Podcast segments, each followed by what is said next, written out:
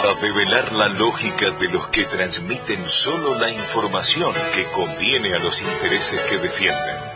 Porque la información no es una mercancía a consumir, porque las condiciones locales son las que deben determinar el pensamiento político y para que la sensatez ocupe su lugar, vamos tirando botellas al mar.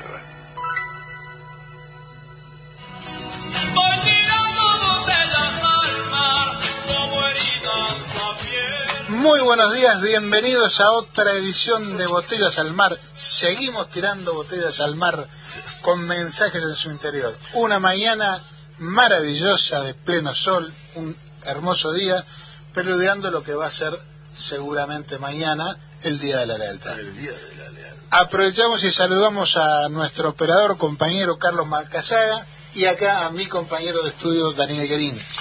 ¿Qué tal, qué tal, qué tal? ¿Cómo les va a ustedes? Ah, Paulaza. Dije- ¿Qué dije, Carlos? ¿Qué? Le- algún amigo Ah, bueno, son vascos, de todas maneras.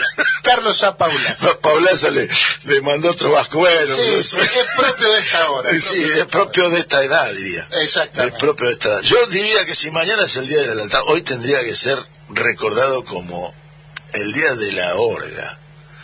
Una- ¿Imaginan el 16 de octubre del 45? ¿Cómo estarían ahí? ¿Cómo estaría? Porque la, lo- lo- lo- espontaneidad de los trabajadores yendo a la, a la calle y caminando hacia la Plaza de Mayo existió, eso es indiscutible, pero la espontaneidad tiene un, un germen, tiene una larva previa, porque no es que se despertaron y todos pensaron en ir, no, había que, había que proponer ese despertarse e ir y habría que organizar ese despertar. Y eso que estás diciendo contra el dogma liberal, que parecería ser que la espontaneidad es lo único que vale. Y yo digo, ¿desde cuándo no es importante que los trabajadores se organicen Pero- y alquilen colectivos? Porque si no, la- allá- en aquel momento, calculo en el 45, no habría colectivos escolares No. para llevar a la negrada. La negrada fue No, caminando. los, morochos cruzaron el, el riachuelo en el barco que estaban y hasta nadando. Y nadando. y nadando. Exactamente. Eh, y también los trabajadores del transporte no hicieron paro. Es- Ellos no hicieron paro. El tranvía, el subterráneo, el ferrocarril, funcionó. Así que, Así que, bienvenida a la organización. Recomiendo para analizar esto un librito de Daniel Guerín, que por supuesto no soy yo, es un viejo libro. Yo, No sé por qué no. podría- Bueno, no, porque, porque, porque yo soy un homenaje a él que hizo mi padre, digamos. Y el libro es este, Espontaneísmo Revolucionario Claro. y Organización. Ya Eh, el título ya lo dice. exactamente. Si la espontaneidad existe, sí, pero tenés que arrimarla. No es que el 25 de mayo el pueblo fue a la dice queremos saber de qué se trata. No, estaban French y Beruti atrás, muchacho. Claro. Estaban Moreno y Saavedra confabulados para lograrlo. Y no estaba Y- TN preguntando. Y, Ah, ni y uno tampoco- diciendo, porque a mí no me trajo nadie, no me Yo, a mí pagaron. no me pagaron con ninguna empanada ni con una mazamorra, habrá dicho TN. Y otro habrá dicho, pero yo tengo una angustia bárbara de despedirme de Eh, preludiando. Preludio- 200 años después. 200 años antes. Alguien pediría disculpas Y el eso. 17 de octubre aconteció y ocurrió.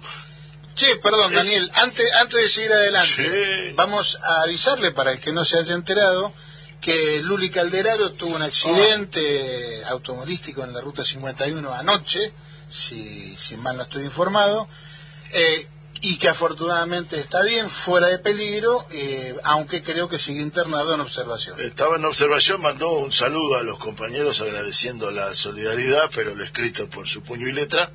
Exacto. Va, digo yo, porque lo escribo por WhatsApp, pero Sí, con sus dedos, con sus dedos.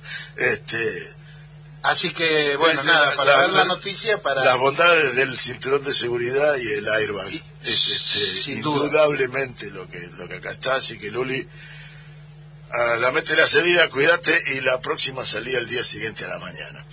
Este, Sí, este, por ahí estamos medio viejos. Estamos ¿no? veteranos para manejar así. Ya pasó, ya la- la- a los 30, 40 ya la hicimos. Ya, está, Este, ya, sí. ya está, ya jugamos a los dados con el Debe diablo. ser duro llegar a los 60, yo me imagino. Luli no debe haber llegado todavía, pero le estamos haciendo el antecedente. Eh, pero así que bueno, Calderaro, un abrazo, cuídate. Bien, Eh, eh, en un ratito estaremos charlando con, con Federico Susbieles, pero eh, queríamos hacer una especie de anticipo de lo que de lo que aconteció en estos días eh, con una jugada de prensa local muy dura, muy áspera y muy hasta mentirosa. Eh, se reinauguró el teatro municipal con aportes del Tesoro Nacional. No figuró en ningún lado. Se inauguraron las obras de cloaca de, de, Villa Gloria, 31 millones de la provincia. Eh, se acaban de inaugurar 162 viviendas, inaugurarse, anunciarse, 162 que es la continuidad de, eh, de, un acuerdo que había comenzado allá por el 2011 a, 2011, negociarse, a negociarse por el sindicato de Luz y Fuerza. Se acaba de cerrar con el Instituto de la Vivienda de la Nación, con el Ministerio, y aparece Héctor Gay inspeccionando una obra de la cual no moja nada ni aparece nada y queda en la prensa como si Héctor Gay hubiese tenido algo que ver con estas viviendas y lo que tuvo que ver fue el gobierno de Vidal que no hizo nada para esto durante cuatro años. Sí, y al, respecto nosotros publicamos una especie de, de semiología, de comparativo de cómo los medios analizan la noticia y cómo titulan. Y realmente en una parte de la nota decimos que en definitiva, el gremio pone el predio, porque ese terreno, esos terrenos eran de y fuerza y fueron cedidos a este efecto, al efecto de la construcción de las viviendas, y el Estado Nacional pone la plata. Y bueno, y ahí pone la foto. la sonrisa. O, no, no sabemos, porque me parece que la foto está con el barbijo. Este, ahí lo tenemos a Federico en la línea. Federico, ¿nos estás escuchando? Sí, ¿Cómo te va, Federico, Claudio, Angelini, Daniel Querín? Te saludamos de Radio Nacional. Un verdadero gusto escucharte por, por la radio y robarte unos minutos de este sábado. ¿Cómo va eso? Bien, bien, igualmente un gusto para mí también. Eh, Fede, ahí estábamos comentando lo, lo, lo que ha sido las inauguraciones y los anuncios del gobierno de la ciudad de Bahía Blanca negando la existencia del gobierno nacional y provincial. Pero además comenzó esto con una agresión un poco anterior, inmediatamente después de, conocerse el resultado de las PASO, el intendente dijo que había prima, la, ciudadanía había privilegiado a los que no mentían, en una clara alusión a la fuerza que vos presidís, que entonces sería la que miente.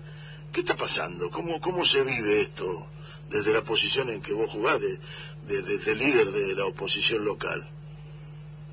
con tranquilidad, digamos, ¿no? ¿no? No me sorprende, porque cada vez que Cambiemos ha tenido en Bahía Blanca un resultado electoral favorable, la verdad que sube su nivel de soberbia, que ya de por sí son bastante importantes, digamos, ¿no? Es una gestión que, bueno, se ha caracterizado por una falta de escucha importante, por, por reafirmar y profundizar las asimetrías y grado de protección que tiene sectores muy, muy importantes de la ciudad, especialmente todo lo que es el, cordón sur, que ha desplazado la toma de decisiones presupuestarias a los barrios de la ciudad en forma permanente, eh, un gobierno que no ha tenido iniciativa, programa que pueda destacarse después de seis años de gobierno, que no ha acompañado nunca también a los sectores de la producción, al punto de, bueno, a la fecha no tiene una, un área de producción y desarrollo en Bahía Blanca, mm.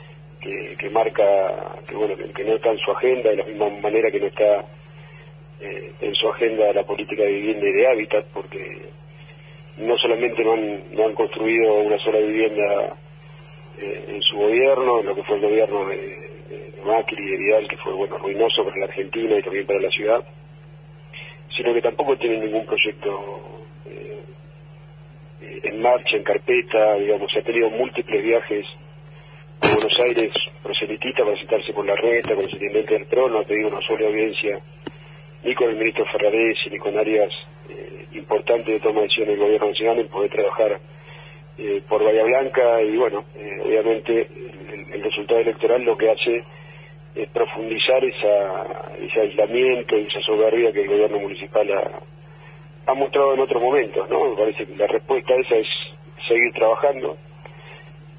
Nosotros hacemos una lectura del resultado múltiple, ¿no? Yo creo que digamos, en primer lugar un, mensaje claro de, la ciudadanía, ¿no? En el sentido de, que hay muchas cosas por corregir, ¿no? Eh, parece que la carta de Cristina en eso marcó un punto de inflexión que, bueno, que, marcó la reestructuración de un gobierno con bueno, siete ministerios nacionales, tres ministerios provinciales, condiciones que Axel tomó, y también en Bahía Blanca el entender que tenemos que, profundizar el diálogo, la escucha, en caminar, encontrarnos, digamos, en esta nueva etapa después de la pandemia, volver a generar eh, los ámbitos que en el post-pandemia no tuvieron, tenemos una autocrítica eh, profunda y me parece que desde, bueno, desde el mismo 12 de la noche hasta hasta ahora es lo que venimos haciendo eh, y bueno, confiando por un lado en que nuestro espacio político va a ir generando esas respuestas necesarias, ¿no? Después de, haber atravesado una pandemia que, bueno, que sin lugar a dudas fue,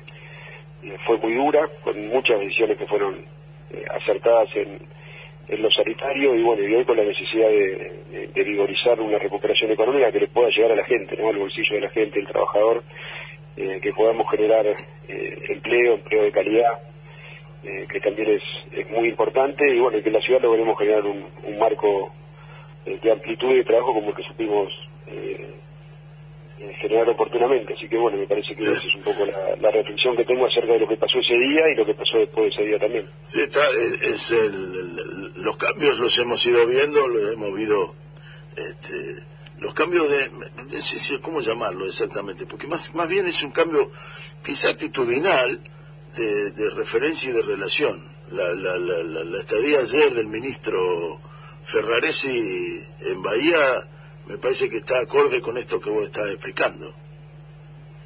Sí, yo, digamos, no, tengo duda que, en primer lugar, que, bueno, hubo circunstancias que tuvieron que ver con, con la pandemia, ¿no? Para nuestro espacio la falta de encontrarnos físicamente es un tema, eh, digamos, no menor, porque mucho tiene que ver con la forma en la cual entendemos y, eh, y transitamos la actividad política que de cara a la gente, ¿no? Eh, me parece que la venida del ministro eh, el hecho de haber tenido una política pública eh, ya tangible, digamos, ¿no? que tiene que ver con, con la entrega de los créditos Procrear, digamos que son créditos que, nuevamente vuelven a tener una política de, vivienda eh, y acceso a la vivienda de la hábitat importante.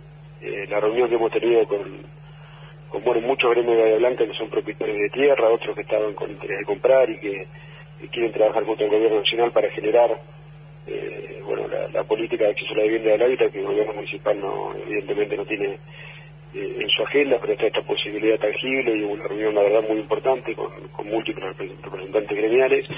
Y después poder estar eh, en predio ex predio del ejército un predio que estaba listo para sortearse y llevarse adelante en el, en el 2015 que bueno el gobierno eh, de Macri no solamente no llevó adelante, sino que estuvo muy cerca de privatizar con algunas complicidades locales o, privatizar algunos de los, mejores lotes que ese espacio tenía. Eh, y que hoy, bueno, vemos más de 200 casas que se están eh, levantando en forma simultánea con un próximo sorteo que va a haber bueno, pronto. me parece que eso también marca marca algo importante, ¿no? ayer la verdad que fue un acto eh, emocionante, chico, sencillo, pero la verdad que, transitamos con alegría, era, bueno, esas familias que, sin lugar a dudas eh, pudieron vivenciar ese, momento. Y bueno, tenemos muy presente que hay miles de familias de que están esperando respuestas también, ¿no? En, la generación de, del hábitat, de la organización de los barrios populares, bueno, hay, hay mucho trabajo por hacer, nosotros lo venimos a hacer y trabajando con el ministro, pero bueno, está claro también que hay una elección y una falta de presencia del gobierno municipal que no se puede reemplazar, ¿no? lamentablemente. Eh, Federico Claudio Angelini te saluda, buenos días.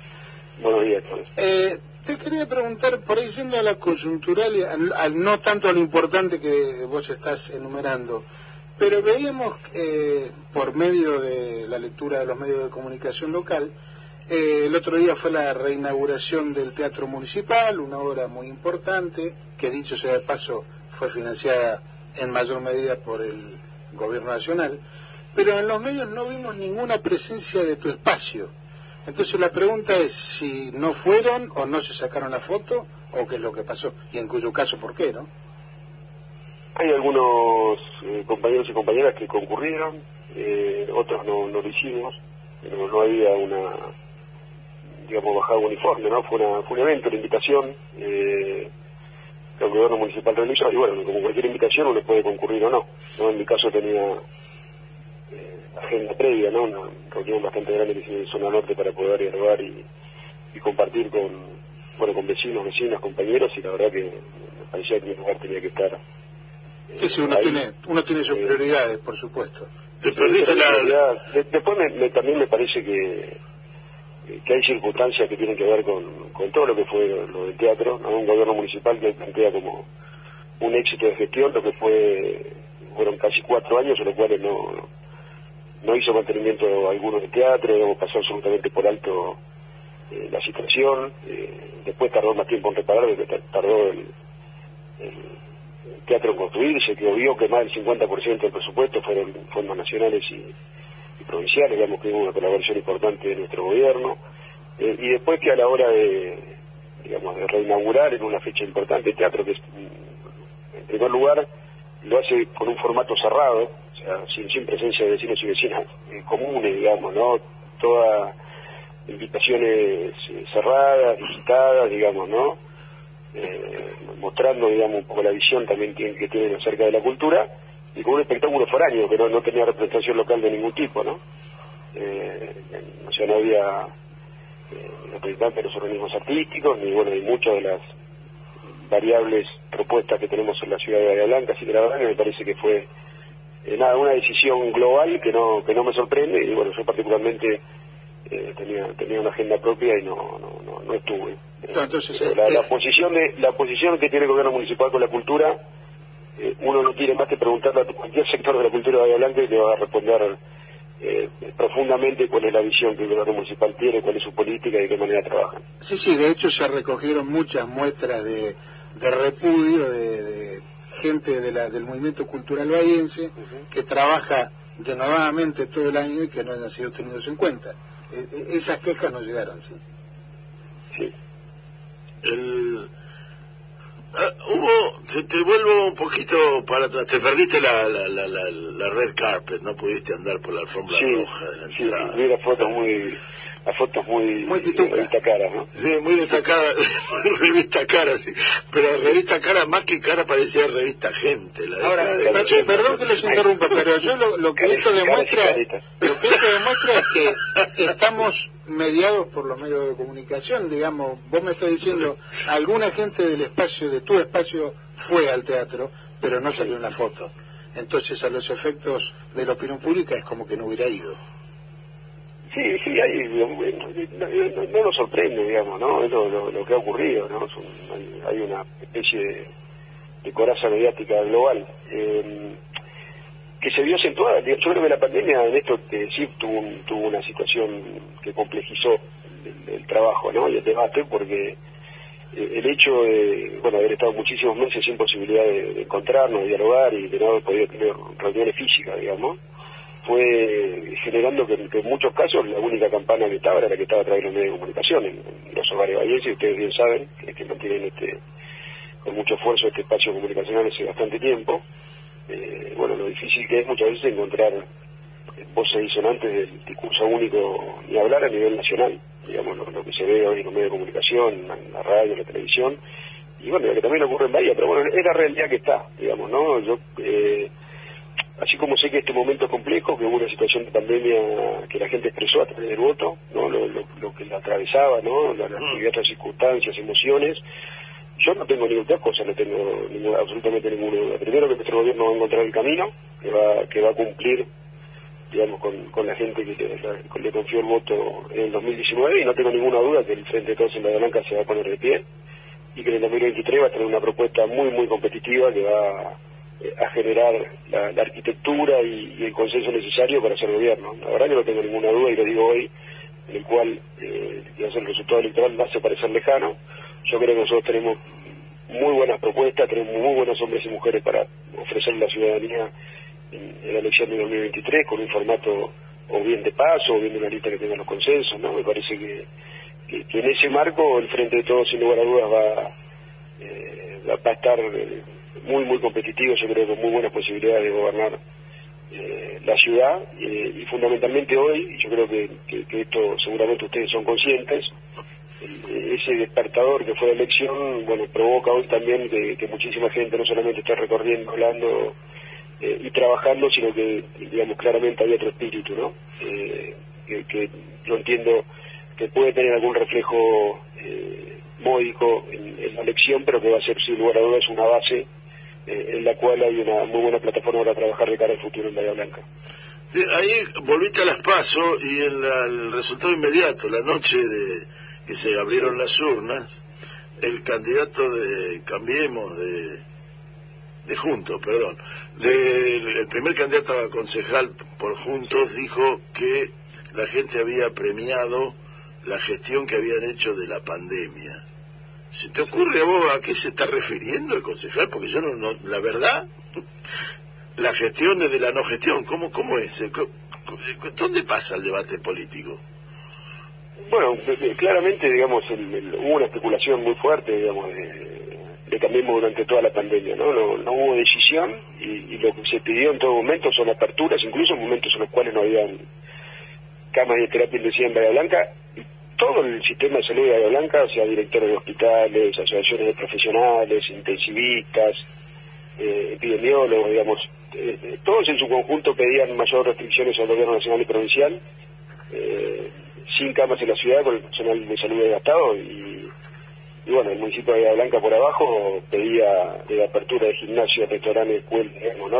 Todo, montón de circunstancias y situaciones que nosotros la verdad que compartimos, ¿no? La, digamos, la situación económica súper compleja que le tocó vivir a, eh, a estos sectores, digamos, que, obviamente fueron acompañados por el gobierno nacional y provincial, pero que, que no fue suficiente para, para esa situación de parate, de esa emergencia global que, la pandemia eh, resultó. Pero bueno, nada, no hicieron otra cosa que, lo que son, ¿no? Un grupo de gente que, eh, que, en Bahía Blanca no tienen resultados de gestión para mostrar, que rehuyen el debate, porque la verdad que la mejor manera de, saber eh, quién está diciendo la verdad y quién no la dice, o, quién especula y quién gestiona, es sentarse en una mesa con, con indicadores, con programas, con, con, la voz también, bueno, de los implicados, ¿no? O sea, eh, las decisiones sanitarias, ¿quién, ¿quién, tenía que evaluarlas? ¿Quién, mejor que el sistema sanitario en su conjunto cuando la emergencia sanitaria, ¿no? Cuando es en, un contexto normal, lo racional, obviamente, los sectores implicados económicos son los que tienen que tener, digamos, la, voz primaria. Eh, y, así me parece en cada uno de los sectores hablamos de la cultura.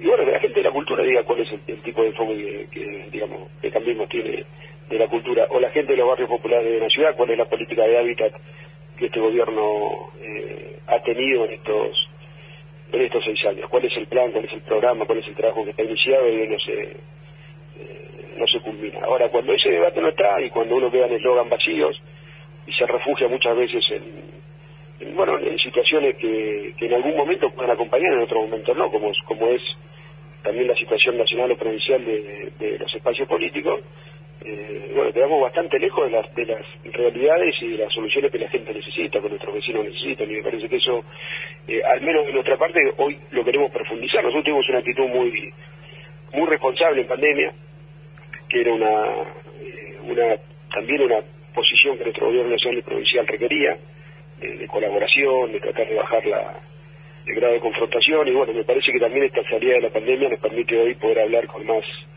eh, con más firmeza, con más realidad y exponer un poco lo que vemos en la ciudad, ¿no? que, la verdad que en estos, eh, estamos cerca de los dos años de gestión después de los primeros cuatro de GAI, me parece que lo que está haciendo es, digamos, profundizando el mal gobierno que hizo en, los primeros cuatro años, ¿no? me parece que no hay ninguna eh, novedad, novedad positiva, ningún programa que, que podamos ver con orgullo en Bahía Blanca, ¿no? más allá de, alguna pirotecnia, alguna privatización de algún espacio público, eh, algunas circunstancias de envejecimiento y, sí, muy por el contrario, se ve un gobierno eh, nacional que está invirtiendo en Bahía Blanca fuertemente, en obras de cloacas, en obras de asfalto, en obras de, cambio de luminarias LED, ¿no? Un gobierno provincial es verdad que, eh, digamos que, las obras, digamos, de agua todavía no están realizándose, ¿no? Pero son obras que fueron adjudicadas, eh, digamos, licitadas, en algunos casos están muy próximas a adjudicarse, y la verdad que es el plan hídrico más importante de la historia, digamos, de, de Blanca y de la región, una vez que fue, ¿no? Luego de la concreción del acueducto, eso hay que valorarlo, ¿no? Aquellos que dijeron, cuando tomó el gobierno en 2015, que en cuatro años iban a solucionar la problemática de agua en Bahía Blanca, no hicieron ninguna obra ni ninguna gestión y, que estuvieron absolutamente callados en cuatro años. Hoy dicen que el gobierno es lento, cuando eh, muy por el contrario lo que está el gobierno es eh, adjudicando, en proceso de adjudicación de obras, de un plan eh, importante, sólido, que va a solucionar esta problemática. Obviamente en, un plazo de tres, cuatro años, digamos, que es lo que van a llevar las obras, ¿no? Hay obras de mediano plazo que van a llevar en algunas un año, otras un año y medio, algunas de tres años, pero lo importante es que estamos en un camino de concreciones y de realidades que, muy, que muy lejos está de, bueno, de, un gobierno provincial que fue el de Vidal, que llegó, prometió y abandonó. Vidal hoy es candidata eh, a, la, a una diputación por la ciudad de Buenos Aires, se olvidó que era bonaerense y otra vez de la provincia de Buenos Aires, soy mediante Santilli, eh, con la misma fórmula, el vicejefe de gobierno de la ciudad de Buenos Aires, como en su momento era Vidal, nos quieren plantear que, tienen las soluciones para quienes viven en provincia de Buenos Aires, ¿no? Y un gobierno como el de Axel, que yo no tengo ninguna duda que, ha trabajado muy bien, eh, y bueno, y, que también, eh, en cierta medida, hay decisiones o estados de ánimo que han sido adversos sobre las urnas, pero creo que hay que perseverar, trabajar con más, con más fuerza y energía que nunca y saber que eh, bueno, que sin lugar a dudas eh, confrontamos contra un espacio político eh, que tiene un, especialmente un gran apoyo y una gran cobertura de los medios de comunicación, que nosotros tenemos que, que oponerle una, una militancia y un trabajo organizado, bueno, fundamentalmente que marque que nuestras prioridades en la Argentina están bastante lejos de favorecer a, a los sectores del poder o de la economía concentrada y tiene bastante más que ver con primero generar eh, condiciones de protección de, nuestra industria, nuestra PYME para generar empleo, que es nuestra nuestro factor eh, primario, para bueno poder gradualmente eh, ir reemplazando los planes que tuvimos que generar en pandemia por, por, trabajo, por generar un mecanismo de inclusión de oportunidades que privilegie la educación, como lo, como lo estamos haciendo, que vuelva a progresar, que vuelva eh, el conectar igualdad, bueno, todo lo que nuestro gobierno sin lugar a duda va a poder desplegar en este tiempo que es nuestra agenda y que es la que tenemos que, sin lugar a dudas, salir a, eh, militar y, comunicar por cada rincón de, la ciudad y por cada rincón de la Argentina. Bueno, Fede, este me gustó tu final, nos has transmitido optimismo y lo que queda para adelante es continuar y propagar esta idea. Eh, y son justamente los mecanismos de comunicación los que los que hacen que pareciéramos que estamos separados unos de otros, a ver cómo lo solucionamos. Sí, sin lugar a dudas, yo creo que hay que, nada, que hay que recuperar la, la, habitualidad del diálogo, la cercanía, la accesibilidad. Eh, la pandemia y la gestión provocaron circunstancias que sin lugar a dudas tenemos que, reparar. Y yo, bueno, como lo hice el, eh, el 12, como estuve haciendo desde, ese día cada día, digamos, involucrado en la gestión, pero pues muy involucrado en poner la cara, en dialogar, conversar, construir, tender puentes y y volver a generar un ámbito en el cual todos aquellos y todas aquellas que entiendan que el macrismo es un proyecto, la que la vuelta de ese modelo eh, de liberalismo económico eh, puede significar digamos un estado de ruina para la Argentina en caso de que vuelvan al gobierno, los que se oponen a ese gobierno tienen que tener un espacio, un, vínculo de, de, trabajo mancomunado y conjunto. Después los temas locales tenemos mucho tiempo para debatirlos, para desordenarlos y para encontrar un mecanismo en el cual eh, bueno podamos eh, construir la mejor alternativa de cara de cara al futuro. Pero hay que generar los lazos y los puentes para que quienes entendemos que el macrismo a nivel nacional es ruinoso que el gobierno de Bahía ha sido un gobierno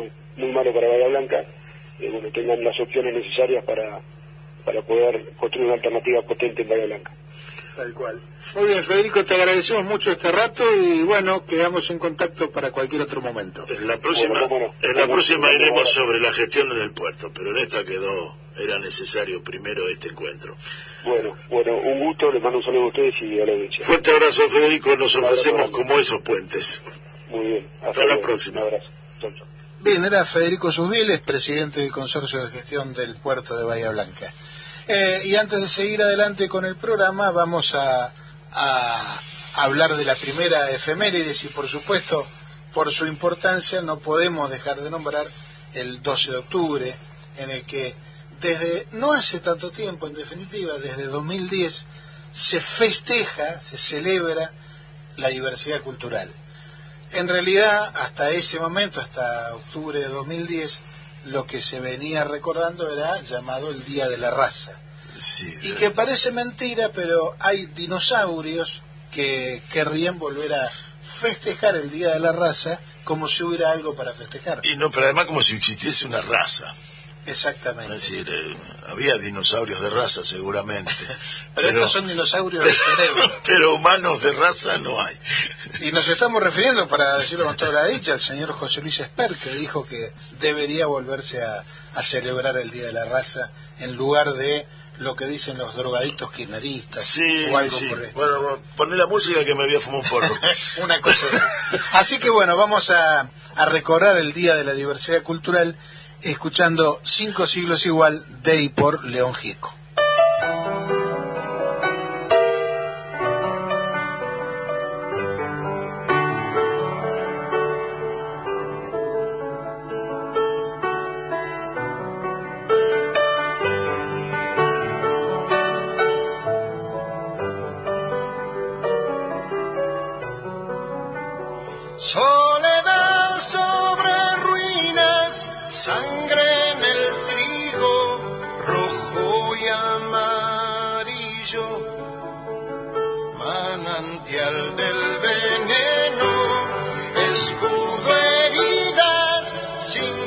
Siglos igual, libertad sin galope, banderas rotas, soberbia y mentiras, medallas de oro y plata,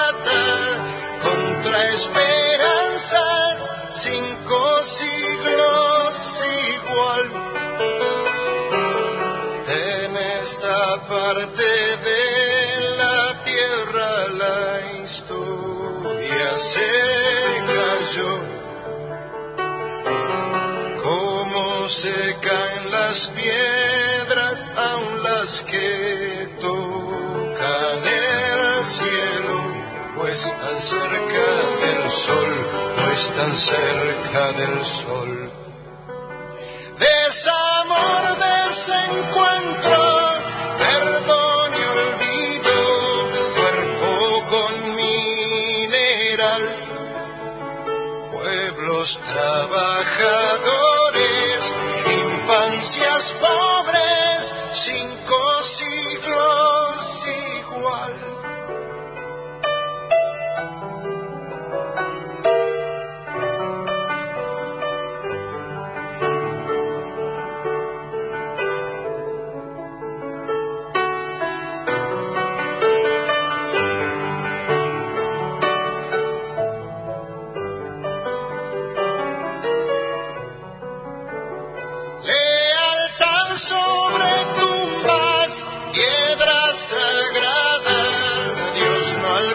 alcanzó a llorar.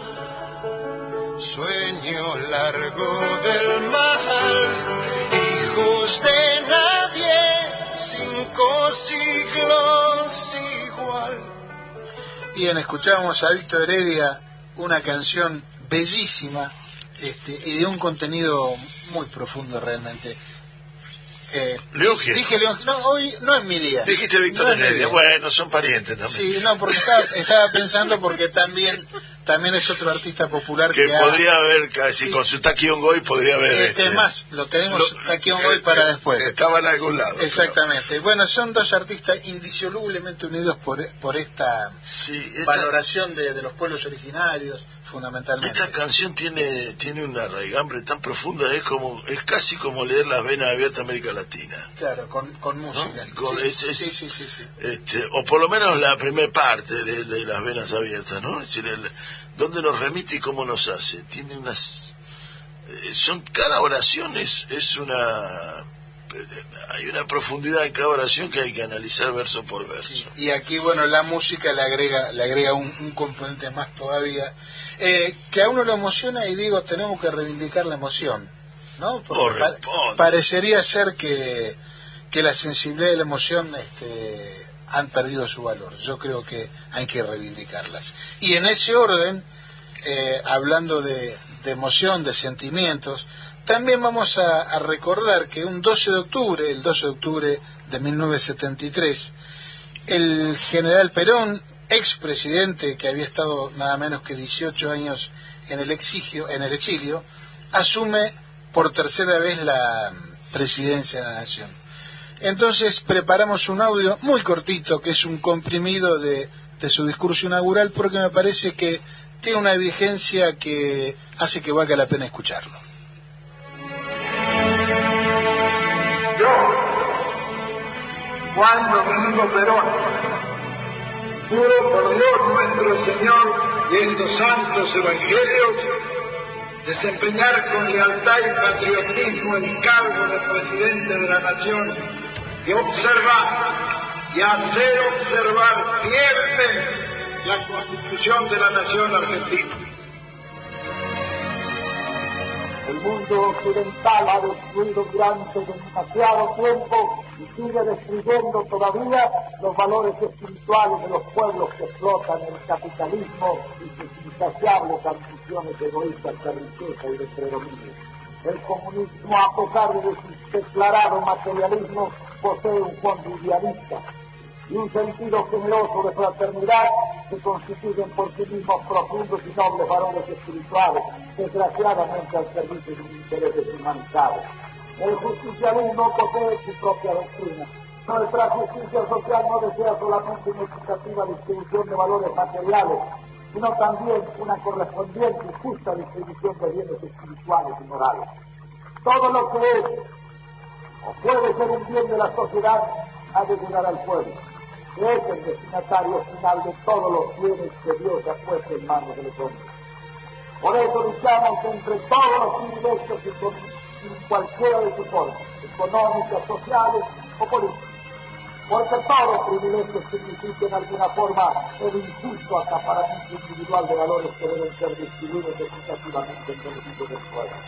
La justicia social del peronismo se opone a todo privilegio Así se trata de un monopolio económico, de una oligarquía política o de cualquier otra forma material o espiritual que no tenga como ideal de sus afanes el bien, el pueblo y su felicidad.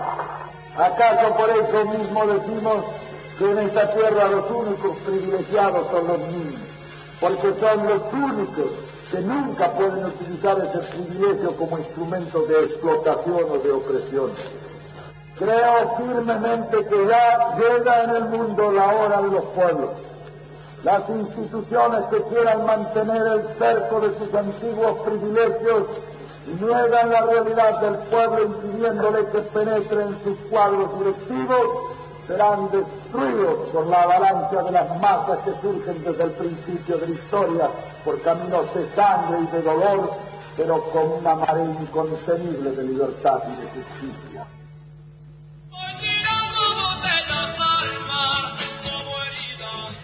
Bueno, escuchamos. Escuchamos palabras del general. Este. Sin palabras, ¿eh?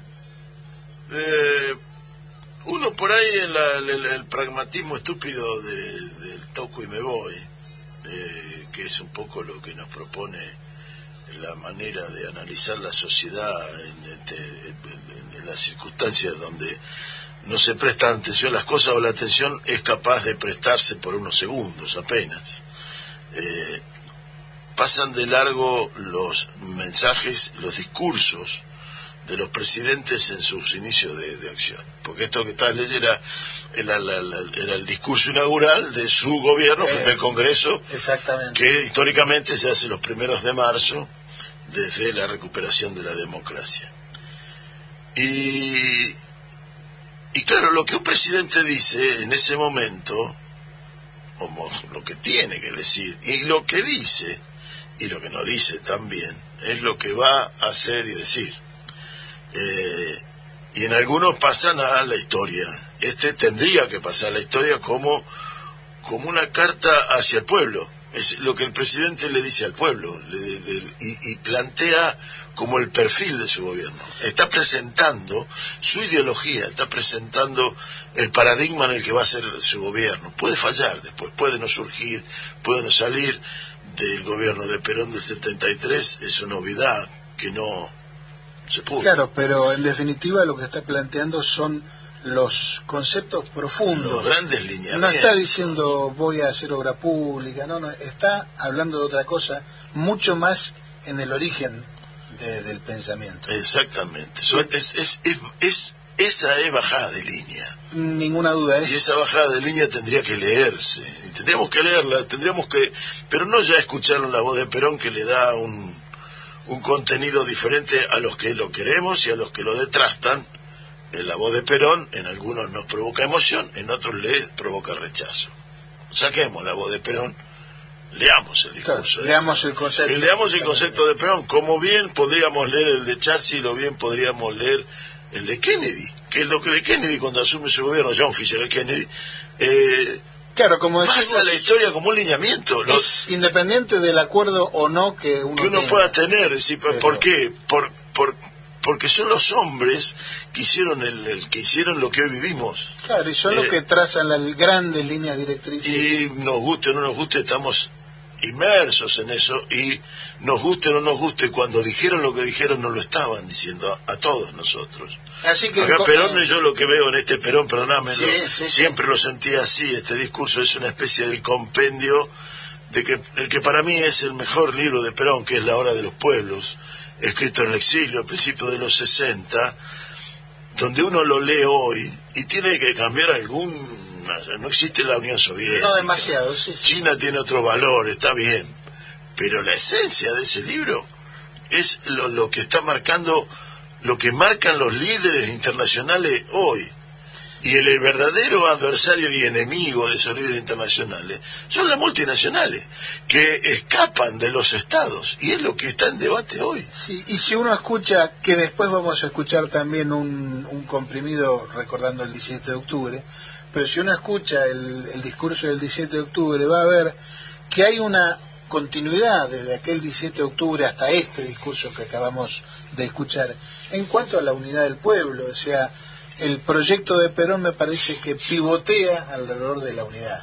Eh, y si uno se pone a reflexionar y a ver todo lo que pasó desde aquella época hasta ahora, eh, digo, los enemigos, cuánto trabajaron para, Para- justamente obvia, destruir la unidad. Para que eso no ocurra. O sea que Perón fue un visionario, me parece a mí, no, bueno, no estoy descubriendo nada, pero, y lo que vos decís me parece central, es decir, él tuvo la capacidad de, por un lado, distinguir la necesidad de la unión y por el otro, identificar al enemigo. A la- claro, ahí está planteado. Pero voy a, voy a terminar con un pequeño mensaje. Meta. Es, quizás sea una especie de autorreferencia, pero no tanto. Tuvo por acá, por Bahía, una, eh, una sobrina con su hijita, mi sobrinita nieta, eh, un cachorrito de 10 años que es un sol y tiene una inteligencia pristina. Y la niña, en una de las frases en la discusión con su madre, le dijo, estábamos en casa, los únicos los privilegiados son los niños. ¿No? Entonces yo la miré y le digo, muy bien, digo, pero no son los privilegiados, son los únicos privilegiados. Y ahí su cara comprendió la profundidad de esa palabra, la miró la madre y volvió a decir, los únicos privilegiados. Sí, este, y tiene 10 años y a Perón no lo conoció. ya evita menos. Bueno, Este, claro, los, li- los líderes han tenido, los grandes líderes tienen esa capacidad de dejar impreso para siempre en, en un sector de la sociedad, porque no digamos que todo, eh, pero dejar ideas fuerza de la cual nunca más nos apartaremos. y, y que, que se hacen carne y son carne y que se transforman en todo. No hay que olvidarse que aún los neoliberales cuando tienen que hacer una referencia dicen, admiro de Perón su, eh, su objetivo de justicia social. Totalmente. Claro. Eso, ¿Qué es lo que se encargan de destruir?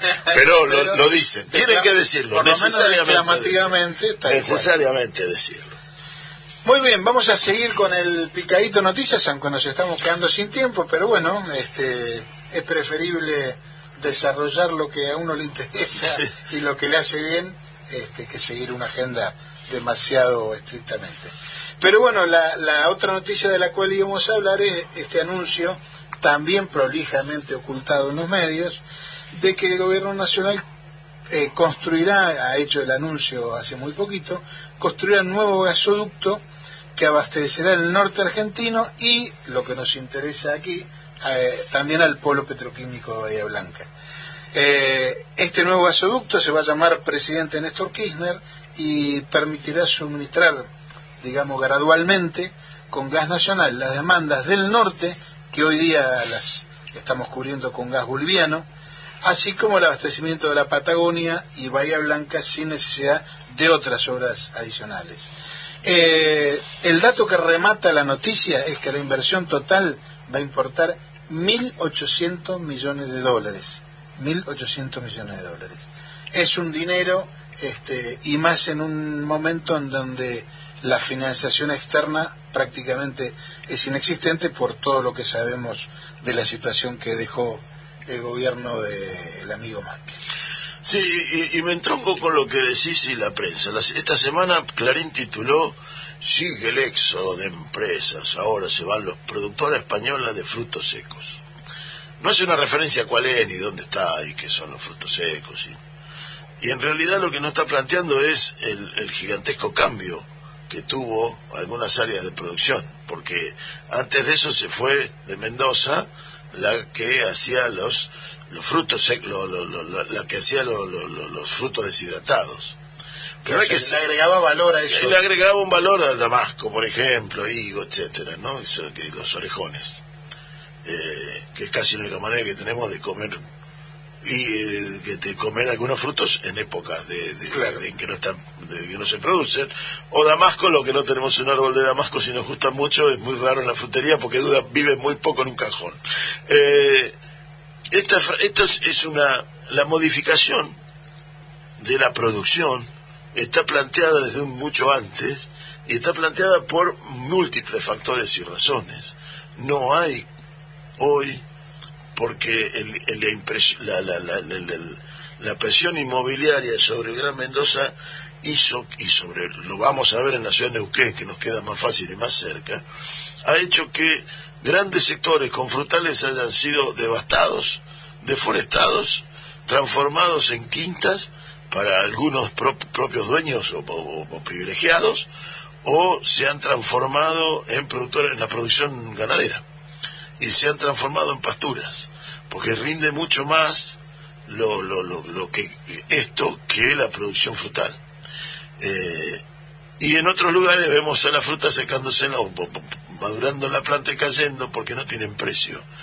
Ese es un problema de, de, de mercado que no se resuelve con inversión exterior, se resuelve con mercado interno y política de sostenimiento y allí capaz que, hay una falla del Estado Nacional, pero no del gobierno, del Estado Nacional en los últimos 20 años, en lo que una parte de la producción no se miró. Seguro, y es un, proceso que no depende exclusivamente de la inversión privada, porque naturalmente que para que haya una, una reconversión, una, una orientación al agregado de valor y demás, eh, tiene que haber inversión privada, porque en definitiva las empresas, en, en, el marco económico en el que estamos, las empresas son las que invierten y, desarrollan.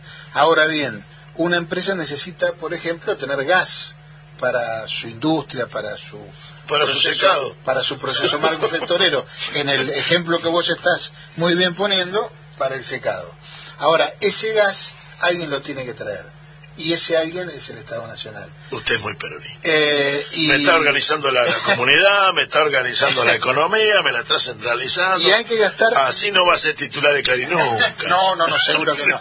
Pero digo, hay que gastarse 1.800 millones de dólares, porque después nos olvidamos, una vez que el gasoducto se hizo y se tapó, pasa a ser parte del paisaje y del patrimonio de todos, pero eso lo hicimos entre todos porque es la platita tuya, la mía y de los que nos están escuchando. Eh, entonces no todo se trata de desarrollo privado, de iniciativa privada, sino también de que entre todos eh, construyamos las condiciones para que el desarrollo pase. Muy bien. y un, detalle sobre este para terminarlo. Se habla de que se fueron, y post pandemia, 19 empresas multinacionales para verdad que de la pandemia no son tantas. Y, pero además de esas 19 hay 9 que fueron que cambiaron de mano, fueron compradas por capitales argentinos, que volvieron algunas de ellas a capitales argentinos. Quiere decir que no cerraron 19, cerraron 9. Y además de las empresas que se fueron, se fueron 120 mil millones de dólares fugados a las cuentas offshore que ahora están en los Panama Papers, que parece que nadie sabe nada. Señores, nos estamos yendo al, noticioso con una efeméride musical. 13 de octubre del 41 estaban haciendo en New Jersey Paul Simon.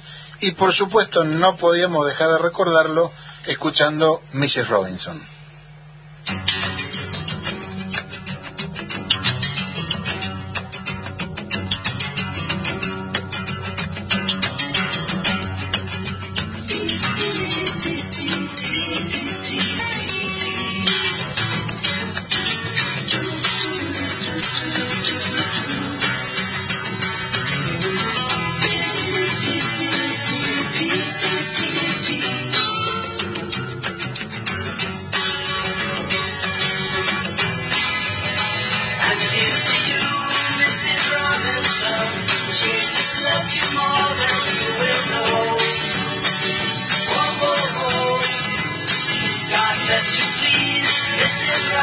Robinson. Heaven holds a place for those who pray. Hey, hey, hey. Hey, hey, hey. We like to know a little bit about you for our minds. We like to help you learn to help yourself. Sympathetic eyes. Stroll around the grounds until you feel at home. And here's to you, Mrs. Robinson. Jesus loves you more than you will know. Whoa, whoa, whoa. God bless you, please, Mrs. Robinson. Heaven holds a place for those who pray. Hey, hey, hey. Hey,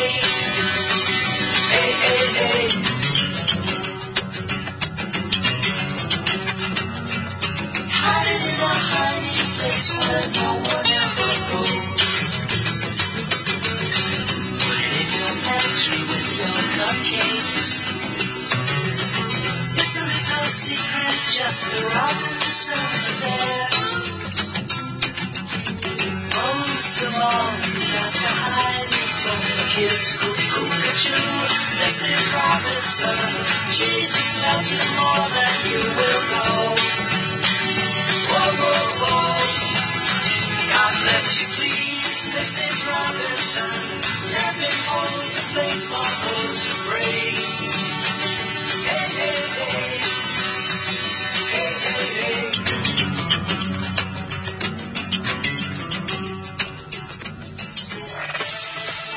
Nacional Noticias. El país en una sola radio. Es el mediodía. Carla afirmó que la vacunación en menores es fundamental para poder seguir pensando en aperturas. La ministra de Salud dijo que la campaña de vacunación contra el COVID está avanzando rapidísimo, a tiempo que adelantó que el siguiente paso es la vacunación adolescente y pediátrica con dosis disponibles en los meses próximos. Bizzotti además alertó que si bien bajaron considerablemente los casos, hay que seguir estando en alerta por los posibles brotes de coronavirus hasta que esté vacunada la mayoría de la población mundial. En tanto, deslizó que podría aplicar una tercera dosis el año que viene con prioridad al personal de salud. Se anunció la creación del Centro Ambiental de Luján. El acto fue encabezado hace instantes en esa ciudad del oeste bonaerense por el ministro de Ambiente, Juan Cabandier, y marcará el cierre de basural a cielo abierto más grande de Argentina, cuya reconversión será financiada por el Banco Interamericano de Desarrollo por más de 10 millones de dólares y comprende también el saneamiento del predio del barrio San Pedro. Internacionales. El Papa pidió salario básico universal y reducción de la jornada laboral. Al participar del cuarto encuentro mundial de movimientos populares, Francisco consideró que son medidas necesarias y urgentes de cara a la pospandemia de COVID. En tanto, reclamó a los organismos internacionales de crédito la condonación de las deudas de los países pobres, tantas veces contraídas, dijo, contra los intereses de esos mismos pueblos. Tránsito. Mucho tránsito General Paz al acceso norte con demora de 5 minutos. La autopista Buenos Aires-La Plata, el camino centenario a La Plata, totalmente habilitado. El radar indica máxima 60 en zonas urbanas. Cinturón de seguridad colocado. Ernesto Arriaga para Radio Nacional. Datos del tiempo. En esta nueva hora, el punto más frío se registra en la Argentina continental, en Ushuaia, con una sensación térmica de 6 grados, 8 décimos bajo cero, humedad 85%. Tanto Buenos Aires y aledaños la máxima hoy, 21 grados, muy buen tiempo, cielo despejado, temperatura 18.3, humedad 36%, presión 1022,4 hectopascales. Informó la radio pública en todo el país. Estás escuchando LRA 13, Radio Nacional Bahía Blanca, AM 560. Espacio cedido por la Dirección Nacional Electoral. Tenemos que aunar fuerza de todos aquellos argentinos que creemos en otro país y que tengamos como meta trabajar todos los días para que ese país que le dejamos a nuestros hijos sea mucho mejor que este. Porque la única vida que tenemos para vivir es esta. Esa es la única vida que tenemos. Y no la podemos desperdiciar. No la podemos desperdiciar. Vivir con tranquilidad. Randazo va con vos. Lista 508. Frente vamos con vos. Candidatos a diputados nacionales por la provincia de Buenos Aires. Florencio Randazo, Carolina Castro.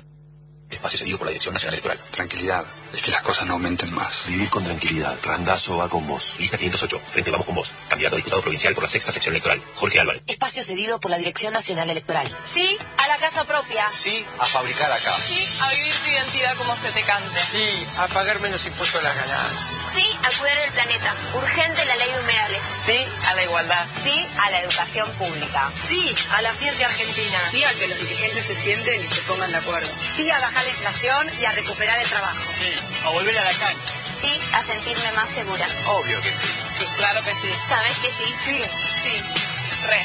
Victoria Tolosa Paz, Daniel Goyán, candidatos a diputados nacionales por la provincia de Buenos Aires. Frente de todos, lista 507. Espacio cedido por la Dirección Nacional Electoral. Llevemos diputados de izquierda al Congreso. En Buenos Aires, Savioli diputada. Frente de izquierda, lista 504. Espacio cedido por la Dirección Nacional Electoral. Para que la seguridad y la tranquilidad vuelvan a las calles de la provincia. Diego Santilli, Graciela Ocaña, Facundo Manes, candidatos a diputados nacionales por la provincia de Buenos Aires. Lista 506, juntos. Espacio gratuito asignado por la Dirección Nacional Electoral. Bronca porque fundieron 60.000 pymes dejando a miles sin trabajo.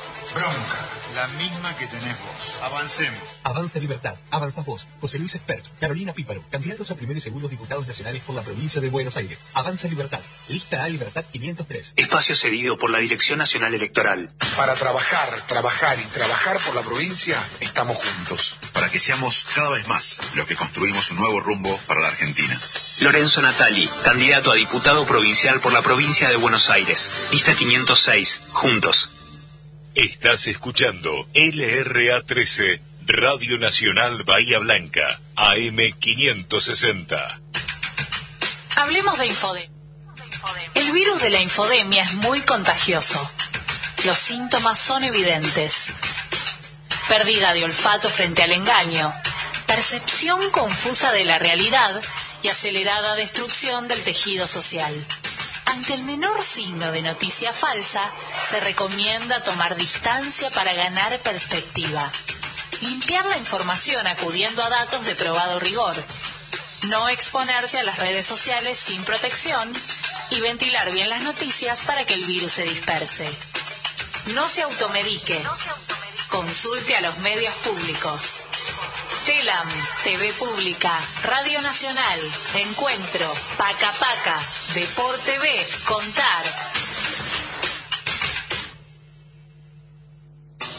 Bahía Motor, una nueva manera de informarte sobre el mundo fierrero. Bahía Motor, lunes a viernes, 19 horas, por AM560, Radio Nacional. Proceso Apple le recuerda algunas medidas de autoprotección a seguir. Si escucha la sirena comunitaria fuera del horario de prueba, no encienda fuego, velas, luces y no fume. Infórmese por Radio Nacional AM560, FM 951, aplicación ingenierowhite.com, Facebook Apple Bahía y Twitter arroba Apple Bahía. Proceso Apple, juntos por la comunidad.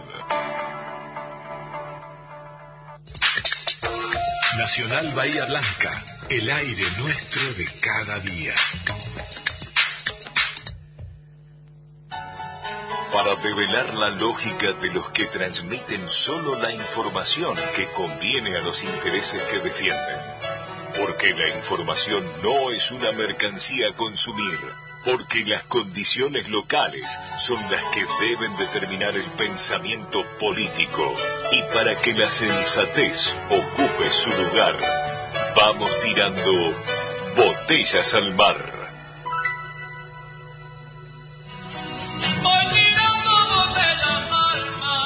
Y después de las noticias y, y de esta tanda, bastante prolongada por cierto, eh, vamos a seguir desarrollando el programa, ya esperando tener la comunicación con Mauricio Brizuela, que es el secretario general del Sindicato de Obreros y Empleados Petroquímicos Unidos, a propósito de la marcha atrás con el cierre de una planta de DAU en, allá en San Lorenzo, provincia de Santa Fe. Así que bueno, mientras eh, establecemos la comunicación, seguimos con el desarrollo del programa. Eh, queríamos referirnos al reemplazo eh, a cargo de la Secretaría de Comercio Interior, donde salió Paula Español, que pasa a ocupar algún otro puesto dentro del Gabinete Nacional, y es reemplazada por Roberto Fletti, un entrevistado bastante reciente por, por nosotros, con lo cual tenemos mucho orgullo porque estamos empezando a demostrar que la grapa trae suerte. Trae por lo menos suerte. Eh, Ya Aníbal, Aníbal, eh, Filmus y ahora Feletti. Así que entrevistados nuestros que... son, son, son este, ministeriables. Exactamente. Así que políticos estén atentos con nosotros. Ahora Federico no se lo entregamos, nos lo quedamos en Bahía. Sí que bastante, para hacer ahí en Bahía, por cierto. Eh, pero bueno, eh, de alguna manera son otros otros nombres, pero la batalla, el, el enemigo es el mismo y es básicamente, me parece a mí, la inflación. Es el, la participación que tiene en los ingresos familiares el costo fundamentalmente de la canasta básica. Sí, ahí se conoció el índice inflacionario de septiembre y subió, bueno, se mantuvo, pues, diría, con lo que había sido el mes anterior, y cortando una racha de una baja tenue, pero de una baja al fin que venía como desacelerando la inflación. Claro, eran siete meses de desaceleración. Y, y los datos después que de, de escucharlo a Feletti antes de asumir o in- inmediatamente asumido en, el, eh, en la Secretaría, Roberto hizo referencia a, a algunos productos de lo que habían sufrido entre el primero y el 10 de octubre. Y algunas cosas son in- in- inexplicables. Sí. No hay manera de explicarlo. Y estamos hablando de una inflación donde las tarifas no se han modificado y donde la carne no se modificó porque los acuerdos han hecho que más o menos mantenga el precio y no se ha modificado el combustible. Sí, y no se han modificado los salarios, es decir, es un periodo donde no ha habido paritarias. Y los salarios no han sido, claro, lo- lo- lo- los acuerdos son, todavía no se aplicaron en septiembre, pero hay como un adelanto de lo que puede llegar a pasar. Sí, yo Y- me voy a permitir corregirte. Sí, corríjame. Eh, estos aumentos no son inexplicables, tienen una explicación muy simple. Ah, está bien, está. Eh, aquellos que tienen la capacidad de formar precios Lo y encima ocupan posiciones monopólicas u oligopólicas, lo hacen. Lo hacen. Muy simple. Entonces, si yo fabrico... Eh, ¿Pero qué me piace? Eh, exactamente. Y porque puedo ganar la misma guita haciendo menos. Si yo soy una empresa que pro- soy la única que produce determinado bien, bueno, voy a tender a cobrar lo que se me canta, básicamente. Es una explicación no muy ortodoxa, pero así funciona la realidad. Así funciona lo que Entiendo. llamamos el mercado. Porque para la, mm, la ortodoxia económica, el mercado es está constituido por un montón de agentes que interactúan, unos ofrecen y otros demandan pero en realidad el mercado argentino está constituido por uno que ofrece y por muchos que demandan. Entonces, ese único o esos pocos que ofrecen tienen la facultad de manejar el mercado como quieren. Ya, Es uno de los axiomas. En una de las, de las, de las charlas con un entrevistado, oh, que no recuerdo ahora, un economista, hacíamos referencia junto con él a que algunos tienen un capital X que lo consideran en dólares y entonces dicen que como el capital ese X está en dólares, lo que tiene que tener es una rentabilidad Y en dólares anual sobre ese capital. Y el resto no me importa. Claro, como si estuvieras en Dinamarca, en Zimbabue, no importa. No importa, es el, el- el- yo tengo un capital de 100 dólares, entonces me tiene que dar 2 dólares por año. Y si, Acomode lugar. acomode lugar, y no importa los, los pormenores y los detalles. Eh, las, y, y acá tenemos otro, otro axioma de la, de- de- del empresariado argentino, y es que si yo puedo ganar X produciendo, y y sigo ganando eh, la manera de seguir produciendo y es levantando para seguir ganando X y levantando el precio de lo que vendo. Bueno, no es el, el- el axioma que se considera dentro del capitalismo de incremento de la producción. Referente a lo que decía hay un 65% de la de la producción activa está ocupado en la producción el 65%, es decir, tienen margen de ampliar Es producción. decir, hay casi un 40% de capacidad ociosa, capacidad instalada, porque esto eh, hay que tenerlo muy en claro. No es que las industrias o, lo- o los productores tienen que salir a buscar bienes de capital y invertir, poner plata para invertir. Esos bienes de capital Ya está. están, están en la fábrica tapados con una manta para que no les entre tierra. Sí, y para que no consuman electricidad desenchufado, claro. Exactamente, pero están. Entonces, la, la cuestión es, si esos bienes de capital están, si para enchufarlos no voy a gastar más plata porque no me aumentaron las tarifas, entonces, ¿por qué aumento los precios en lugar de producir más unidades y ganar más plata con más unidades? Porque si puedo producir menos, es decir, gasto menos y gano lo mismo, es lo que hago. Y la manera que tiene de eso es llegar a que nos ahorquen. Y hay y esto que se estoy planteando no es axiomático, no son todos iguales. Hay algunos que tienen restricciones de importaciones, algunas producciones que pueden estar ociosos o, o no produciendo al 100%, porque tienen restricciones de importación, la maquinaria está, pero no tienen la materia prima por los problemas que tenemos para obtener dólares, porque los dólares están en los paraísos fiscales. Están en los paraísos fiscales. Y esto es eh, un poco lo que está dando vuelta aquí eh, en, en esto de Feletti. Feletti puso un límite el día lunes como plazo para a, a- para, para avenirse a congelar los precios al primero de octubre. De esto no, si esto no fuera así, amenaza con aplicar la ley de abastecimiento, que es eh, no es es un escalón más en la, en la tensión hacia el sector productivo, esto está claro. Sí, Roberto Feletti de alguna manera aplica el teorema de Schiavi, este es cortemos con tanta dulzura. La verdad es que hace dos años que estamos charlando, dialogando, consensuando y las cosas siguen aumentando un 3,5% mensual. Y esto debe haber sido uno de los temas que se plantearon en el almuerzo con los dueños de la Argentina que tuvo el presidente eh, a Sin principio duda. de semana. Eh, Y, y nadie nadie se está oponiendo al diálogo, al No, al contrario. Está fantástico. Ahora, lo que dice Feletti es, bueno, en otras palabras, ¿no? Ya charlamos, ya dialogamos, Ya- ya, consensuamos, ahora muchachos, hagan- Eh, pero ahora tienen que tienen que confirmar lo que, lo que se comprometieron. ahora eso Porque sí, si no el diálogo, el, el diálogo, yo, yo soy un defensor del diálogo. Ahora, en el diálogo hay acuerdos, esos acuerdos se terminaron si están cerrados. Vayamos por un diálogo que haga otros nuevos acuerdos. El acuerdo que tuvimos de acuerdo, que valga la redundancia, parezco Macri. En lo que acordamos estar de acuerdo, bueno, eh, ejecutémoslo. exactamente. Porque porque si no está el- el- el- es como como tratar de sacar un auto que está colgado al eje dando vuelta en el barro. Eh, Sí, sí, estamos eh, dando vueltas siempre en el mismo lugar. y, Ahora, y es- esto se eso- soluciona y, y esto se soluciona con presión como la que Roberto Feletti está planteando. Claro, sin perjuicio de que hay que ver la estructura del Estado si permite, digamos, efectivizar esos controles. De alguna manera, efectivizar esa presión para que los precios no sigan aumentando.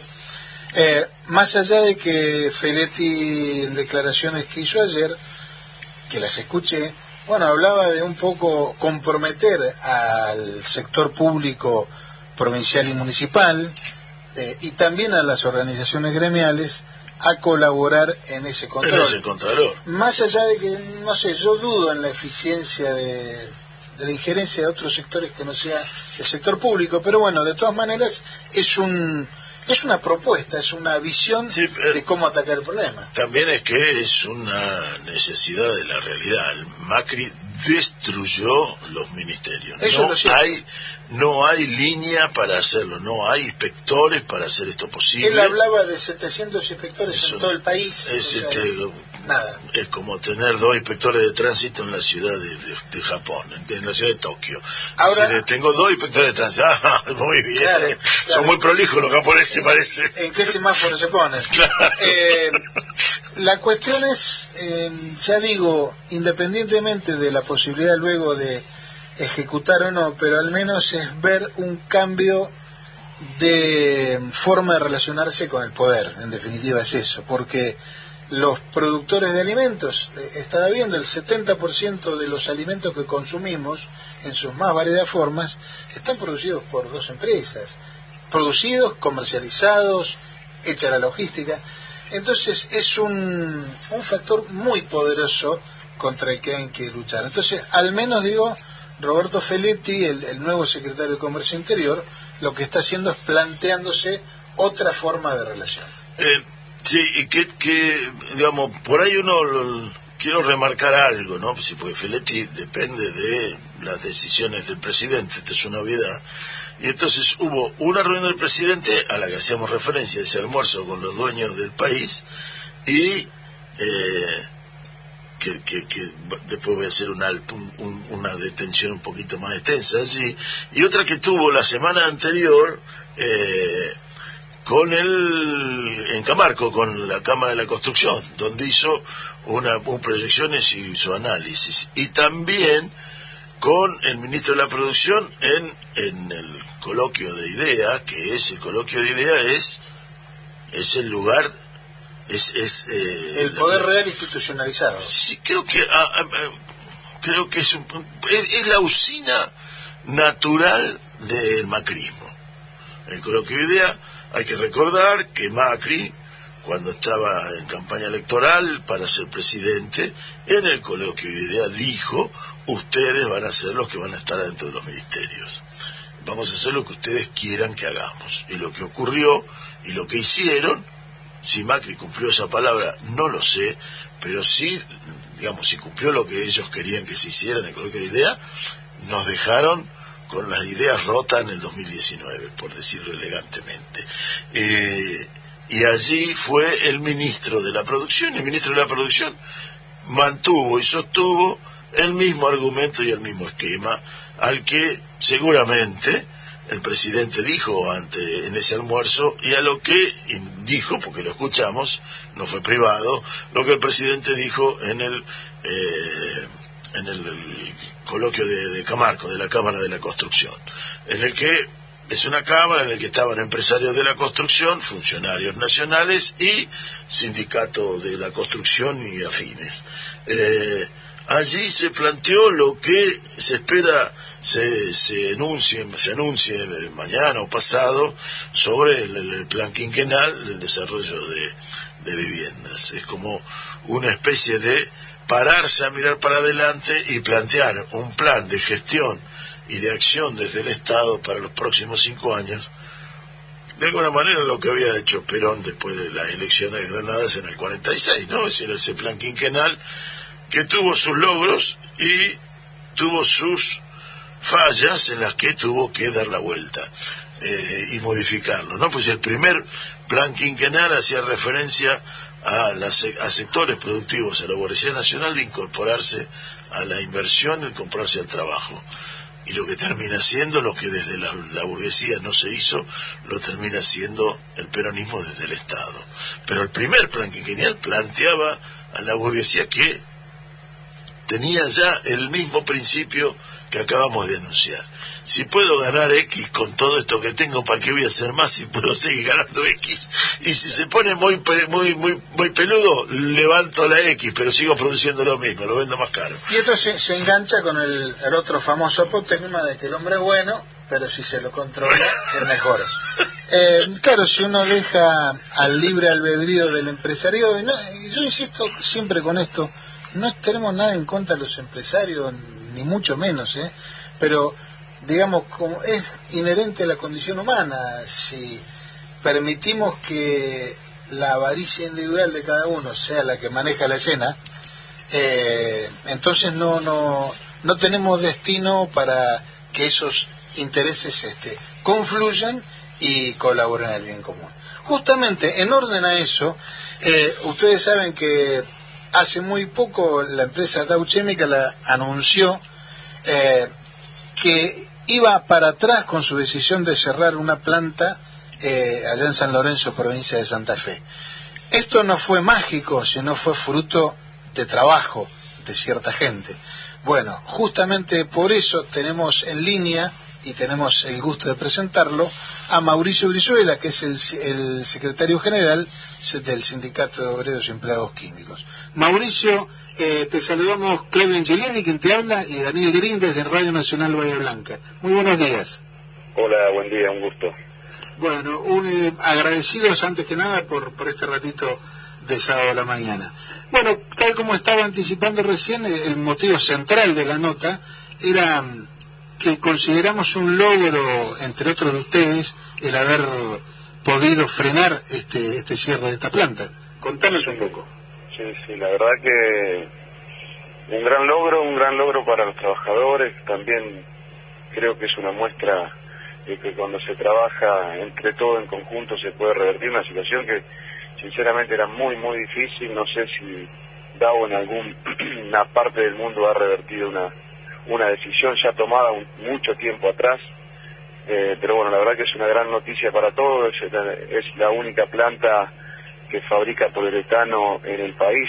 Eh, la verdad que es un, una materia prima base que, que genera un montón de otros puestos de trabajo y un montón de otras empresas que insumen eso. Así que la verdad que es un gran logro para todos. Mauricio, y si esa planta cerraba, eh, ¿de dónde nos íbamos a proveer del poliuretano? ¿Hay, ¿hay otra industria que lo haga? Desde Brasil, desde Brasil Dow, en, en- en el único está en, en- o Estados Unidos, Brasil se fabrica eso, así que bueno, la idea de Dow en su momento y el comunicado decía que iban a importar eh, desde la planta que tienen en Guarujá, Brasil, y bueno, la verdad que todo lo que eso genera, ¿no? Eh, perder industria nacional, lo que se paga en pesos se tenía que empezar a importar en dólares y bueno, tanto tan necesario tenemos la- los pocos dólares que, que hay, bueno, la verdad que empezar a necesitar eso, te digo, acá nomás en Santa Fe son 23 grandes empresas que, que hay que consumen de, de lo que es el DAO. A nivel nacional no te puedo decir, pero la verdad que era una gran pérdida de, de dólares y una gran pérdida para, para la industria nacional. Sí, era toda la línea. Daniel Green te saluda, Mauricio. Eh, de, sí, de toda la, toda la línea del poliuretano se utiliza en toda la, la línea blanca, en, en- en muchos de los productos eléctricos que se fabrican en Argentina, en la industria automotriz. Eh, es un insumo indispensable. En colchonería. Mucho, mucho en la construcción, hoy, hoy todo lo que es construcción en seco, o todo lo que son para hacer los techos térmicos, las paredes térmicas, son todos esos paneles, todo poliuretano. La verdad que es una, era una gran pérdida, por eso nosotros decíamos que era una empresa rentable, y ellos planteaban que bueno que la competencia está con Dow mismo lo que produce en Brasil. Lo que pasa es que en Brasil la planta es mucho más grande y bueno, que sabemos que los costos cuando eh, tenés mayor eh, capacidad de producción eh, eh, bajan. Pero bueno, creo que se llegó a un entendimiento tanto con la provincia, con la nación, después de que la nación había jugado fuerte también con, con una cautelar, eh, la provincia en la Cámara de Senadores había sacado la media sanción eh, para la utilidad pública con posibilidad de expropiación, así que bueno, me parece que se juntaron todos y, y- vuelvo a repetir, me parece que tiene que ser un ejemplo que cuando se trabaja en conjunto se pueden lograr eh, grandes cosas y bueno, nosotros ahora, el otro día lo hablábamos con el ministro de, Producción que está por venir a, la planta, eh, acá hay una, la única refinería de Santa Fe, también se cerró en la época de Macri, y bueno, me parece que ese sería el otro objetivo que tendríamos como santafesinos, sinceramente. Sí, eh, y, y acá quiero, digamos, nosotros en Bahía Blanca tenemos una planta muy grande de la de Chemical que es PBB Bahía Blanca, digamos, así que la, es la más grande de Sudamérica la que tiene. Eh, y, y entonces había una especie de, de, de oferta de que los santafesinos viniesen a trabajar a Bahía Blanca. Sí, a ver, El nosotros- reacomodamiento total, si estás en Santa Fe, estás en Bahía, se parece. Son 900 kilómetros nomás. Son 900 kilómetros, acá no le decimos liso, a la- al por acá lo llamamos chop, no decimos liso, pero bueno. Sí, la verdad que bueno, nosotros la- eso lo habíamos hablado con el ministro, que después se puso a disposición, nos había molestado mucho y él me nos había dicho que lo habían sacado de contexto en ese sentido, porque la verdad que se perdió la industria nacional como estábamos hablando y también reinsertar una familia es muy difícil bueno, ojalá que, que tengan ustedes la posibilidad que Bahía Blanca siga tomando personal, pero sabíamos que 120 familias era imposible que, que se puedan reinsertar. Sí, no, no, no es algo que esté caracterizando este momento de, de DAO tomando personal.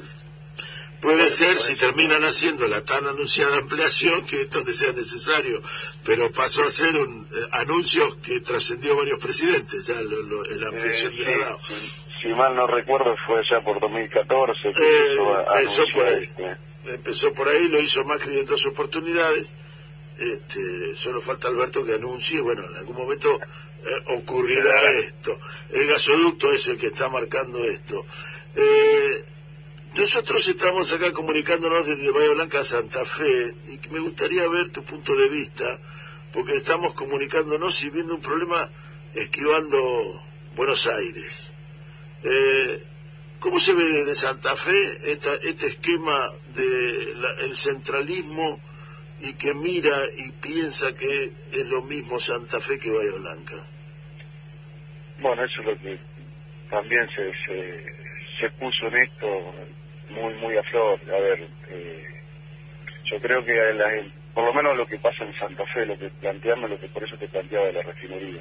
Santa Fe se ha quedado mucho en los últimos tiempos y bueno, hoy te decían, bueno, te traslado a Bahía Blanca y, la refinería la hago en Doxugo, La Plata, entonces son provincias, Neuquén también se está, a ver, sobre provincias petroleras, nosotros en Santa Fe sale el 80% del biodiesel y las petroleras han hecho un gran lobby para, para cerrar, para bajar, para que no sea negocio el, el biodiesel.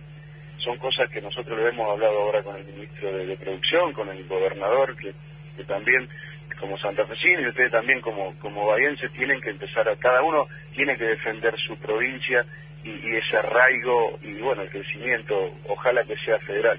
Pero están siendo muy poco federal porque sinceramente nosotros vemos que a Buenos Aires tiene, tiene otra otra visión o, o- por lo menos otra atención. Pero bueno, eh, son cosas que se tienen que empezar a revertir.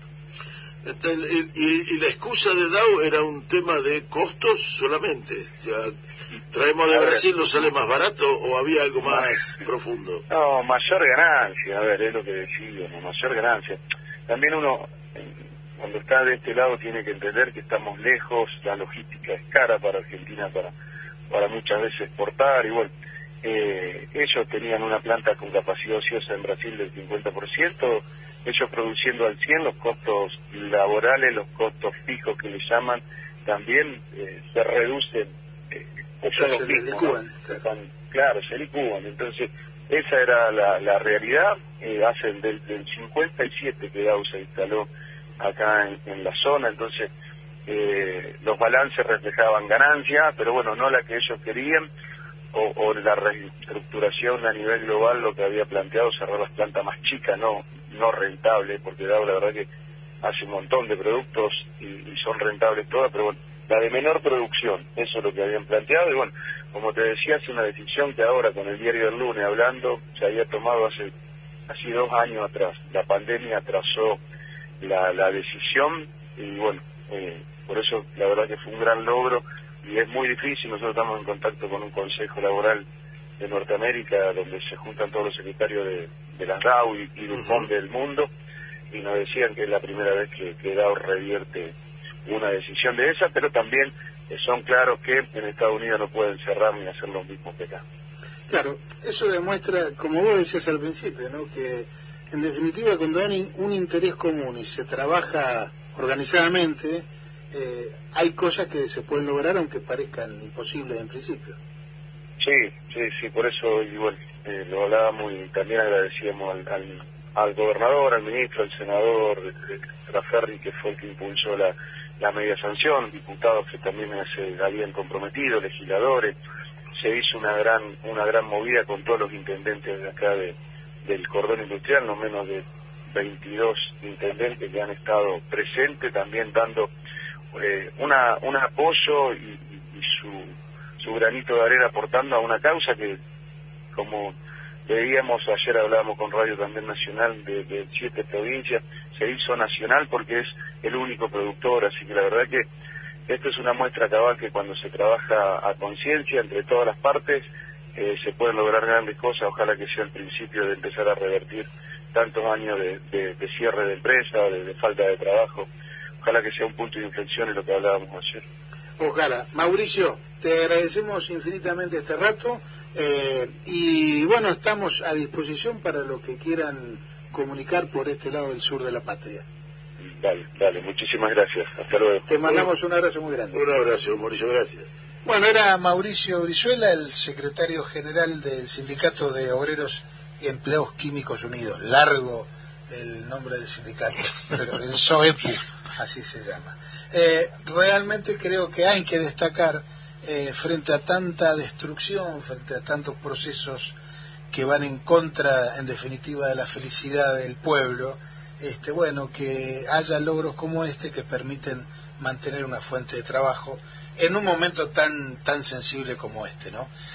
Bien, y como para eh, relajarnos un poquito, seguimos con nuestras efemérides musicales, recordando que el 16 de octubre del 68 los Beatles estuvieron reunidos 24 horas ininterrumpidas en los estudios de Abbey Road en Londres y ahí hicieron el célebre álbum blanco. Entonces nos parece una buena oportunidad para recordarlo escuchando Hola Di,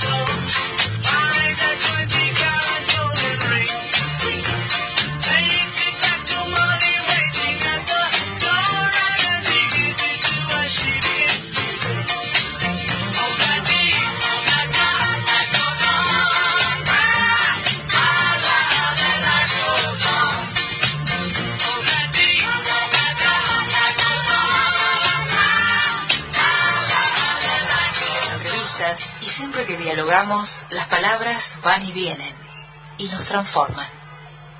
Una palabra no dice nada y al mismo tiempo... Muy bien, y después de este ratito la dio la da, este, vamos a saludar y de acuerdo a lo que veníamos anunciando, vamos a saludar a Florencia Lampreave, que ella es diputada nacional por el Frente de Todos y ha tenido la gentileza de brindarnos estos minutitos. Florencia, Claudio Angelini, quien te habla y Daniel Garín te saludamos. Buenos días. Hola, ¿cómo estás? Buenos días, ¿todo bien?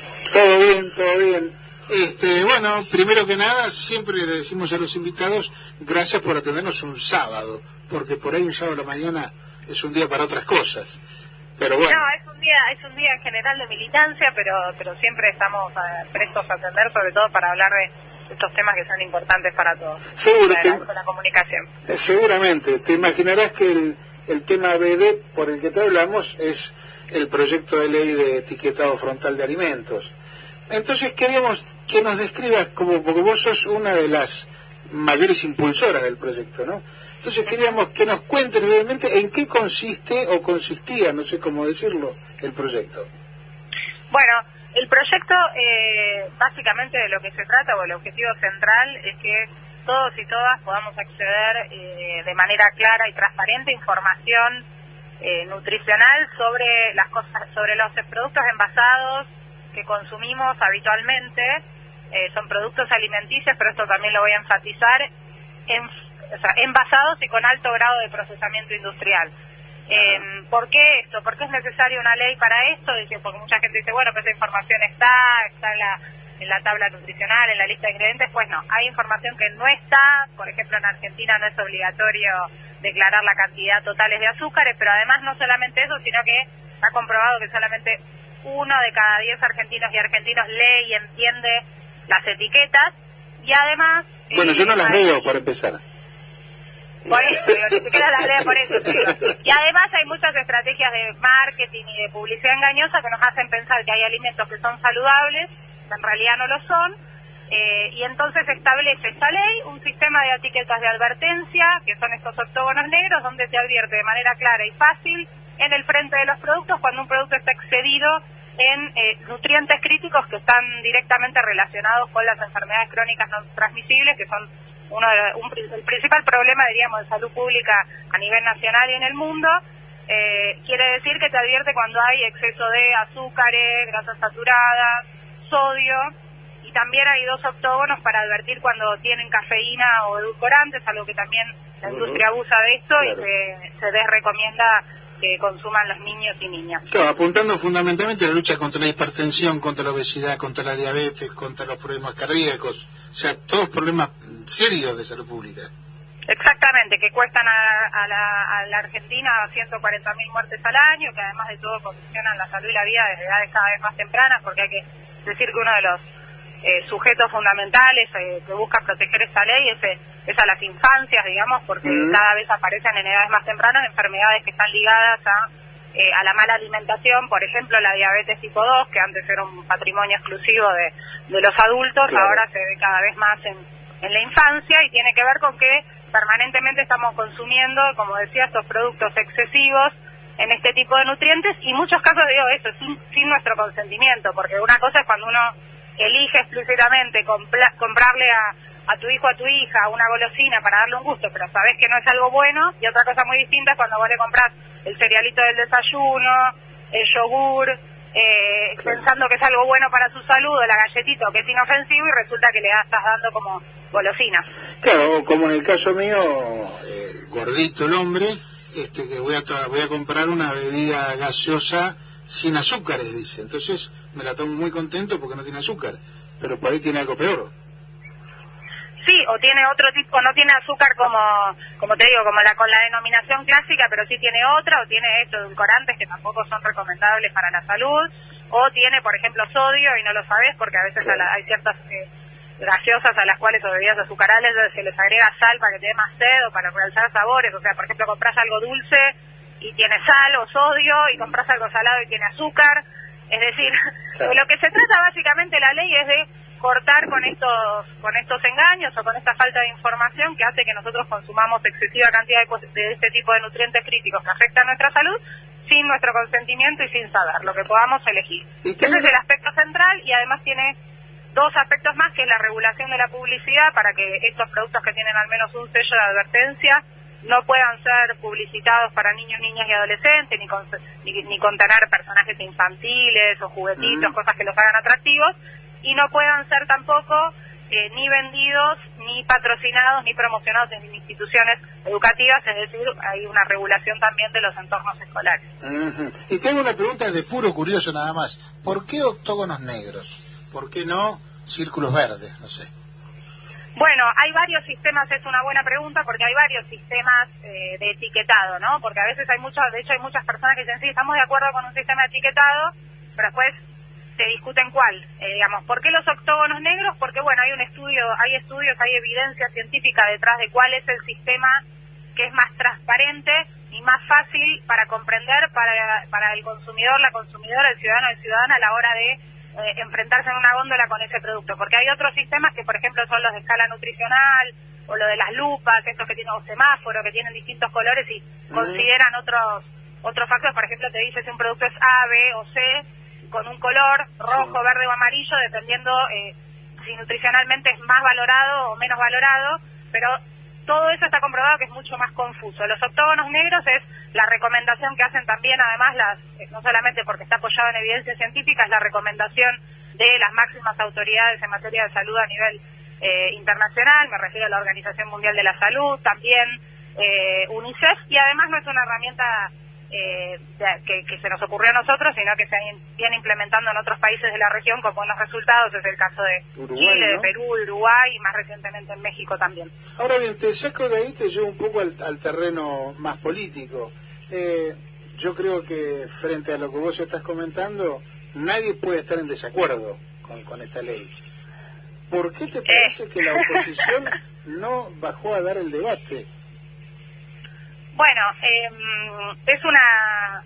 Lo de nadie poder estar de acuerdo es tal cual. Cuando uno explica esto para el, para el, el ciudadano común, eh, es obvio que, digamos, es una herramienta que necesitamos, pero claramente cuando uno intenta avanzar en este tipo de regulaciones, hay resistencias por parte de la gran industria alimentaria, que es la que tiene que adecuarse a esta nueva normativa y que le para, básicamente le pone un freno a lo que estábamos diciendo, lo que yo digo, las mentiras del, del marketing y de la publicidad engañosa, eh, que tienen un poder de condicionamiento muy fuerte. Se habló, bueno, del lobby de las alimentarias. Digo, hay que decir que además esto regula un mercado de producción de alimentos que es, como te decía, de los de alto grado de procesamiento industrial o de los ultraprocesados, que es un mercado de alimentos y bebidas que está muy concentrado. Si uno mira el rubro, que se llama bebidas azucaradas, más de una, una sola empresa absorbe más del 90%, postres y yogures eh, ocurre lo mismo, embutidos ocurre lo mismo. Entonces estamos hablando de algunas empresas que son, en muchos casos también transnacionales, con mucho poder de condicionamiento, ¿no? ¿Qué pasa con los diputados y diputadas Juntos por el Cambio que no se sentaron a dar quórum? Bueno, una, una mezcla de cuestiones. Por un lado, una cuestión de especulación política por los tiempos electorales, porque dieron distintas razones, digamos, algunos dijeron, festejaron no haber dado quórum, como si se tratara de una elección al oficialismo, cuando en realidad eh, era una ley para mejorarle la, vida a la gente y que tenía cierto grado de transversalidad, es decir, inclusive diputados que venían de Juntos por el Cambio, que venían bancando, que habían acompañado el dictamen de mayoría y dicen estar de acuerdo con esta ley, se prestaron esa maniobra de especulación política, se quedaron atrás descoordinados. Y después hay otros del, del mismo bloque que no están a favor de esta ley, porque se encuentran más condicionados por esos intereses o le dan lugar a esos argumentos que plantea la gran industria aliment- alimentaria respecto de este sistema de etiquetado y que también algunos lo han planteado abiertamente, que van por otros sistemas o que no tienen ese acuerdo. Como no querían aparecer, o sea, no quisieron dar un debate frontal sobre las razones de sus posturas y los vimos en esa maniobra de especulación política. Hoy igual tenemos, ayer tuvimos la buena la buena noticia de que tenemos una nueva fecha para tratar esta ley, el 26, así que parece que vamos a poder tener una sesión para finalmente sesionar a favor de, de los derechos de la gente. Porque si no, corre el riesgo de perder estado parlamentario, ¿no? A fin de año. Exactamente, el dictamen que logramos en comisión plenaria, que digo que reúne mucho trabajo, no solamente de, de legisladores, esto hay que decirlo, de distintas bancadas también, porque esto ya tiene media sanción del Senado, salió con de manera transversal, se trabajaron distintas bancadas, distintos espacios políticos, casi por unanimidad salió en el Senado, excepto por tres senadores que votaron en contra, el resto todos a favor, en diputados también, pero además hay mucho trabajo atrás de organizaciones de la sociedad civil que vienen reclamando por este derecho, nutricionistas, profesionales y trabajadores de la salud, militantes ambientales, o sea que tiene mucho también trabajo en conjunto con la sociedad civil. Eh, eh, Florencia, Daniel Guerin te saluda. Eh, la- la- uno de los, eh, creo, uno de los representantes de los empresarios sostuvo que ese octógono era como ponerle una calavera y que iba a traer complicaciones para la exportación del producto. Eh, Exactamente, claro, ahí están los argumentos que aparecen y que a veces tienen eco, viste, dentro de pero dentro de algunos sectores. aparece, eh, hemos visto productos producidos en Argentina con ese octógono en el exterior. Exactamente, lo de las trabas comerciales es algo que se cae porque, digamos, inclusive esto también se dijo la cuestión de la armonización con el Mercosur, que esto no pero después vemos que hay empresas que comercializan en países vecinos, como por ejemplo es el caso de Uruguay, que como ya tiene aplicación de los octógonos negros, creo que hemos visto acá productos con octógonos negros Claro. porque se comercializan en otros países. Es decir, y uno de la misma manera que uno ve paquetes de hierba que están escritos en árabe porque se exportan, digamos. Puede ser el mismo paquete que se exporte, puede ser otro paquete para, para exportación. pero eh, nunca ha habido problema para esas adaptaciones, es lo que te digo, para sacarnos el sello de encima acá o para, digo, cuando tiene que realzar un atributo que aparentemente lo hace más vendible, para eso no hay problema para poner etiquetas, pero cuando se trata de informar eh, de manera clara sobre algo que afecta a la salud de todos, ahí resulta que es una traba comercial. Pero además, eh, en otros países, como te decía, ya esto se ha implementado y ha demostrado que no, no ha afectado la productividad de las empresas, ninguna ha bajado la persiana por esto y algunas lo que han hecho es reformular sus productos para sacarse los sellos de encima, que también finalmente es una consecuencia no buscada pero deseada de que vendan productos de mejor calidad. Sí, en todo caso, Florencia, si tienen que, si implica que reduzcan la rentabilidad para que la gente no se muera, bueno, que pierdan un poquito de rentabilidad, digamos, porque si no estamos, estamos poniendo a los intereses de las em- estamos, están poniendo a los intereses de las empresas por sobre todo, incluso sobre la salud de la gente.